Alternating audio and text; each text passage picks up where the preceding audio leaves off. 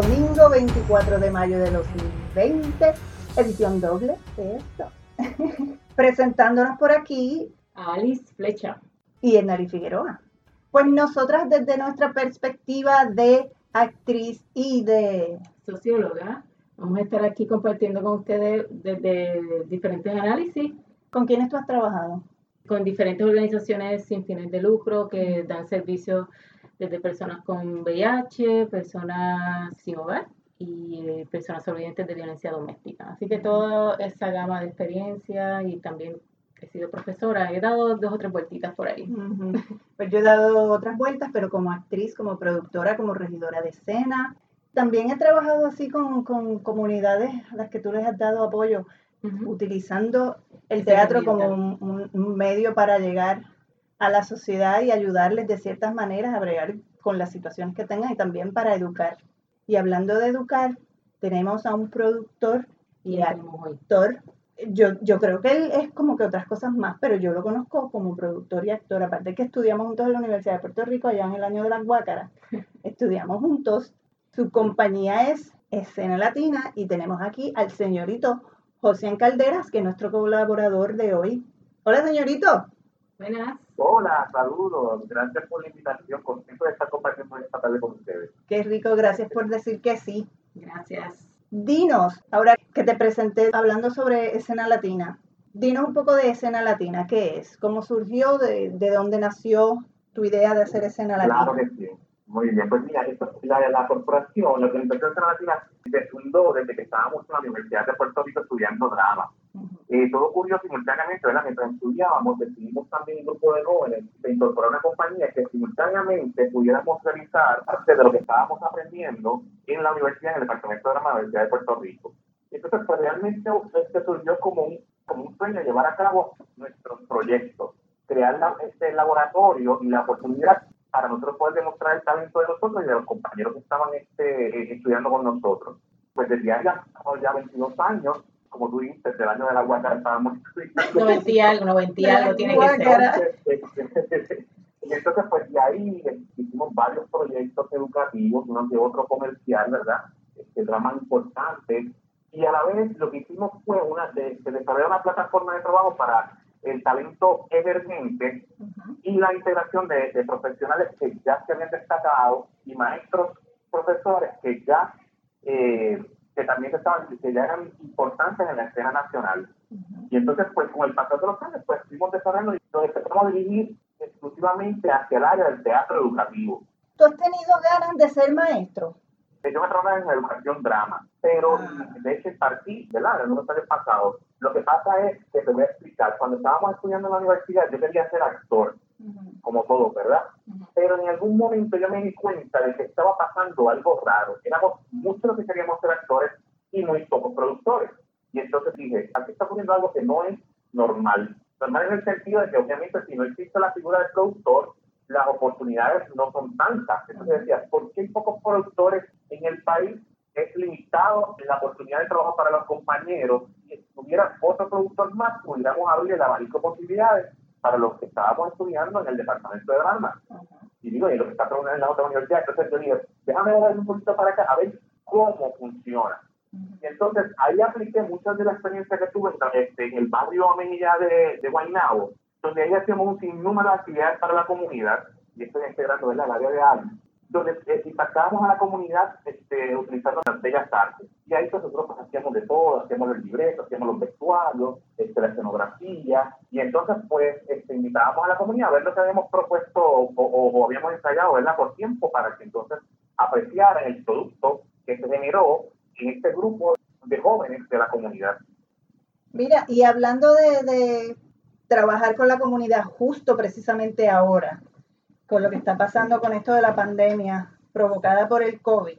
Si no fuiste el cerebro, o al menos fuiste la voz que convocó a una iniciativa que se convocó a un grupo de organizaciones sin fines de lucro de teatro en Puerto Rico para proponer medidas para que se consideraran o se insertaran en cualquier plan de desarrollo económico, social o cultural que ya se estuviera programando para lidiar con lo que con las consecuencias que trajo la, la crisis del, del COVID. Y en esta propuesta colaboraron muchos productores, tú eres uno de ellos incluido, y se le envió un borrador al Colegio de Productores de Espectáculos Públicos, se le envió al gerente de la Corporación del Centro de Bellas Artes y al director del programa de artes escénicos musicales del Instituto de Cultura puertorriqueña. Ustedes se unieron y vamos a hacer esto. ¿Cómo convocaste a las personas? ¿Cómo se organizaron? ¿De qué va la iniciativa, las propuestas? Este, como esto fue un evento ¿verdad? que no esperábamos que todos nos tomó por sorpresa, ya cada cual tenía su agenda de trabajo, eh, su programación, cada cual estamos ya pensando que hacer algo porque no se está tomando iniciativa, cada sector está tomando su iniciativa para, para volver al ruedo de trabajo, o sea, porque pertenecemos a, dentro, de, dentro del, de, lo, de la economía, somos parte como del último sector, ¿verdad? Que siempre se nos ubica ahí, este, pero nosotros en general somos muchas las personas que viven del teatro y de las artes escénicas. En un principio, Florentino Rodríguez, el productor de Producciones Aragua, me llamó para indicarme que al próximo día iban, iban a comunicarse conmigo el periódico Nuevo Día para ver si teníamos alguna propuesta de cómo íbamos, cómo vamos a enfrentar la crisis que había provocado el COVID en el sector teatral de Puerto Rico. Entonces, yo le dije, yo tengo, yo tengo ya redactado una idea vamos, yo prefiero entonces preparar un documento. Entonces, Florentino se comunicó con Madeline Ortiz y Ulises Rodríguez, y entonces ellos estaban diciendo que ya había un grupo de, que había empezado a reunirse, que eran los, inicialmente los administradores de los teatros, de las salas, de los venues del país. Entonces ya, ya, ya existía alguien que se estaba preocupando y por ahí teníamos niños entre todos. ¿Qué sucede? Que el colegio de productores me, me, me, llama diciéndome que el colegio de productores de espectáculos públicos, de, de promotores, debo decir, promotores de espectáculos públicos, había iniciado también por su parte una convocatoria, ¿verdad? Había convocado para, para empezar a trabajar en lo mismo. Lo que sucede, lo que sucede es que mayormente son productores de grandes espectáculos, que aunque hay varios productores de teatro, como nosotros también estamos incluidos, ¿verdad? estamos coordinados también. Pero básicamente nuestra comunidad de, teatro, las compañías de teatro en Puerto Rico son todas sin fines de lucro. Que la proyección de las piscinas es de otra manera acopejada que funcionan, ¿verdad? La operación es casi la misma. Pues entonces este, yo dije, vamos a reunirnos, vamos a compartir ideas, vamos a hacer un documento, un documento que nos represente y pues ahí surgieron varias ideas, varias oportunidades, una convocatoria para ver si habían otros compañeros que querían compartir sus planteamientos. Y entonces pues desarrollamos este documento que después que compartimos por, por las redes sociales que ya estamos próximos a entregar para, para que sea considerado dentro de, las propuestas que se van a presentar para, para el desarrollo económico, social y cultural de Puerto Rico. Yo me puse a leer un poco las propuestas porque como lo compartieron, y hubo uno que a mí me llamó la atención, que es que el, que el gobierno establezca la creación de un fondo específico y extraordinario para las compañías de, teatro sin fines de lucro y para los artistas independientes que tuvieron que cancelar sus producciones.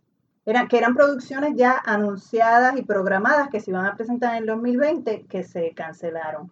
Yo estaba actuando y cuasi produciendo en una obra pero no habíamos anunciado nada, no era una cosa así que todo el mundo la sabía, porque estábamos precisamente en el proceso de hacerla.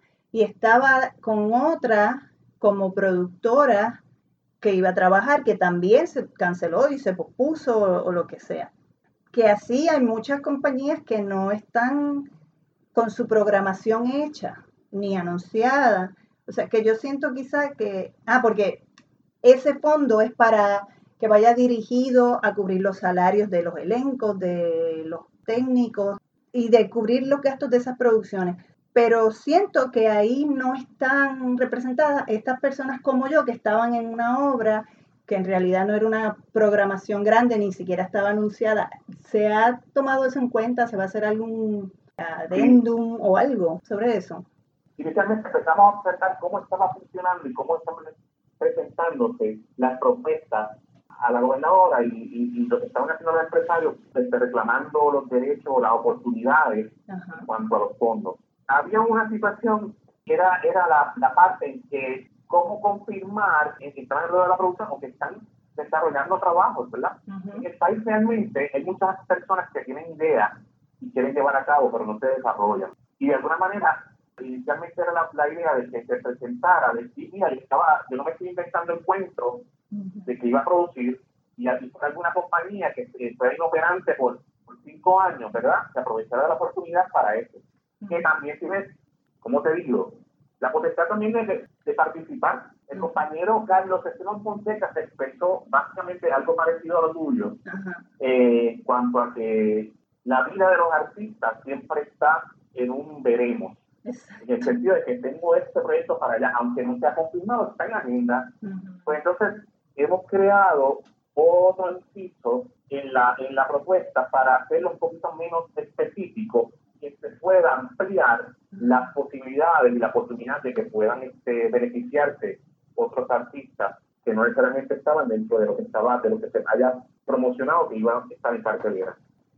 La palabra no debe ser gustó, pero pues me gustó que hubo diferentes puntos que se iban entre la cosa económica y también se iban entre la cosa educativa y también entre la cosa cultural. Por ejemplo, eh, un punto que era diseñarse, estos son cosas que le están pues pidiendo al gobierno, demandando, exigiendo, sugiriendo, etcétera, que se diseñen campañas de publicidad para generar confianza en el público y que pues se valore lo que son los eventos culturales y los eventos teatrales, porque aquí es como que si una persona es artista, y repito y siempre me repito, diciendo el asunto que no es artista en el modo este farandulero que se le da, sino artista con todas las de la ley, la cosa de que es artista, persona de las artes. Que a mí me gustó eso de que, que se, se le llegara al público de una manera lo podemos intentar esa parte, pero lo voy a utilizar de otra manera. Es que nosotros, una vez estemos organizados y listos para comenzar, y ya de hecho operando, se puede crear unas campañas donde se le diga al público el teatro es seguro. Lo que, lo que quiero evitar con este punto es, que no se vea el teatro como un punto de foco de contaminación. ¿Entiendes lo que quiero decir?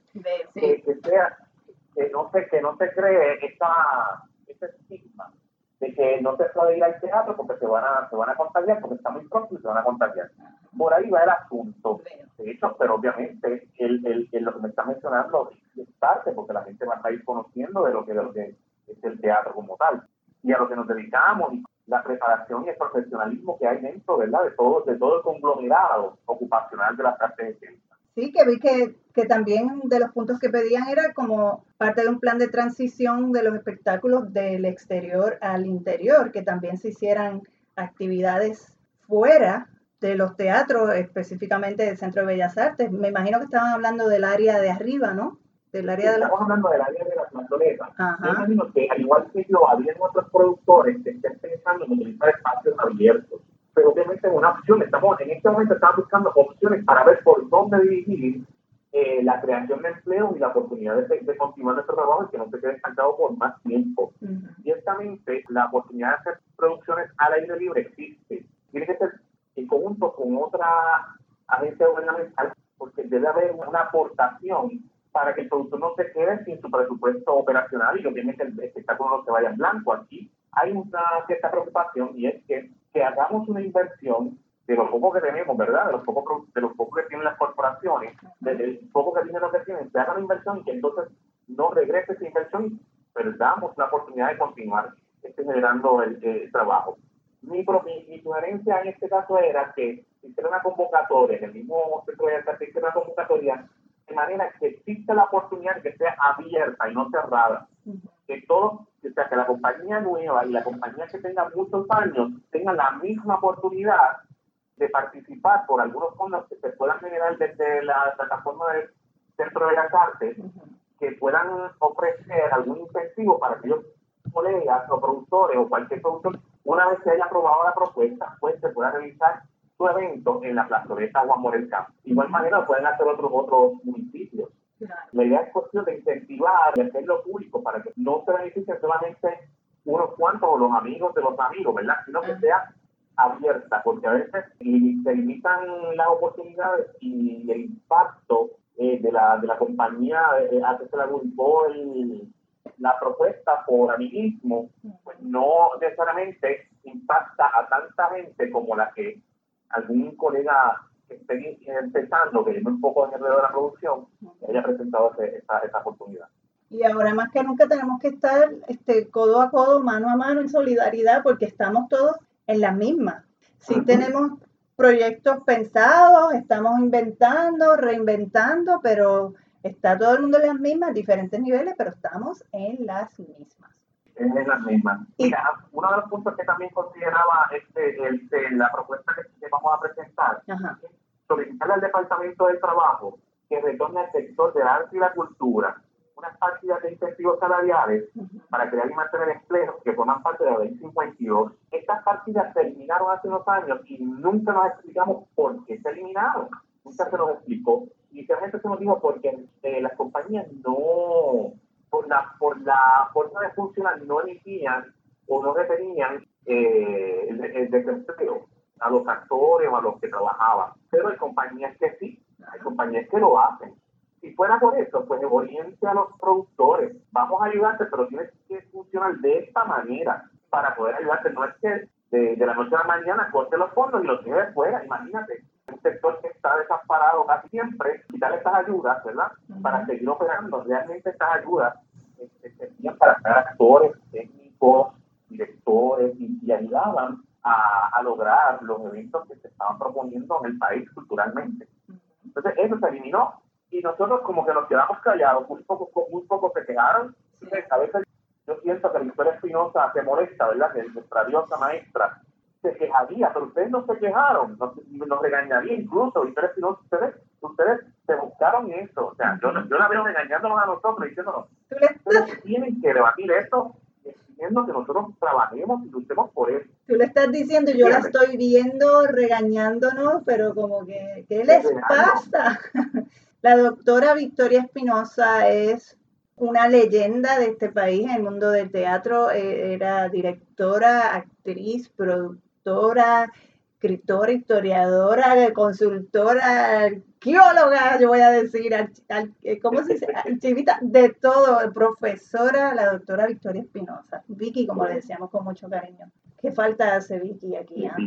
¿Qué falta? ¿Qué falta Victoria Espinosa? Y ella... nombre, la mamá del teatro en Puerto Rico. Pues una de las cosas que de, de a cada rato yo lo veo, o sea, yo veo a Victoria Espinosa. Mira, hay veces que esta tarea, no te creas, esta tarea de redactar y ponerlo todo lindo y demás, a veces digo, ay, yo no quiero hacer más esto, yo estoy abrumado, no quiero hacer más. Y, y, entonces miro para el lado, tengo una foto con Vicky por allí, o veo libros de historia de mi escritora, y digo, ok, ya, ya sé lo que me dice. Ya sé que, que debo seguir y hasta que no, hasta que no. De igual manera, mira, otra cosa que pasó y nos volvimos a quedar tareados en este país siempre dicen que no hay dinero. Eso es un estigma que, que me molesta cada vez que uno toca las puertas y dice que no hay dinero. Mira, en este país hay dinero y lo tiene el gobierno también, tienen dinero. O sea, lo que pasa es que la manera de operar ese dinero, la manera de vivir estas partidas no es la correcta. Del Instituto de Cultura, de dos festivales que teníamos de teatro, dejaron uno. O sea, porque vamos a funcionar porque no hay dinero. Entonces volvimos nosotros a, a no quejarnos, ni a no levantar, y a no irnos allí a decir, este teatro, ¿por qué nos quitaron este teatro? Es importante para los...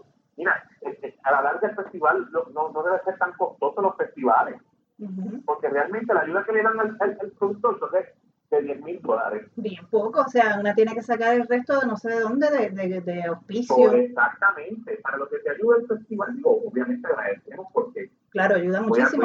tenemos, que ser, tenemos que ser claros en esto, obviamente nosotros hemos participado de fondo en otras ocasiones, pero señores, el tiempo sigue pasando, van creando nuevas compañías que tienen necesidad también de esos fondos y además que perdemos en la historia, hay un hueco de continuidad de los festivales.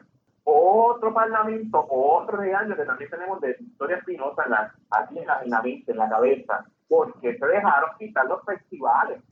Todavía yo la veo a ella, Victoria, con todos los años que tenía, ella estuvo en el Capitolio batallando con la ley de, la, de, los impuestos a los ancianos. Y tú no sabes lo feliz que me hizo cuando se logró enmendar esa ley y Victoria estaba celebrando ese momento todavía. Eso, imagínate lo impresionante.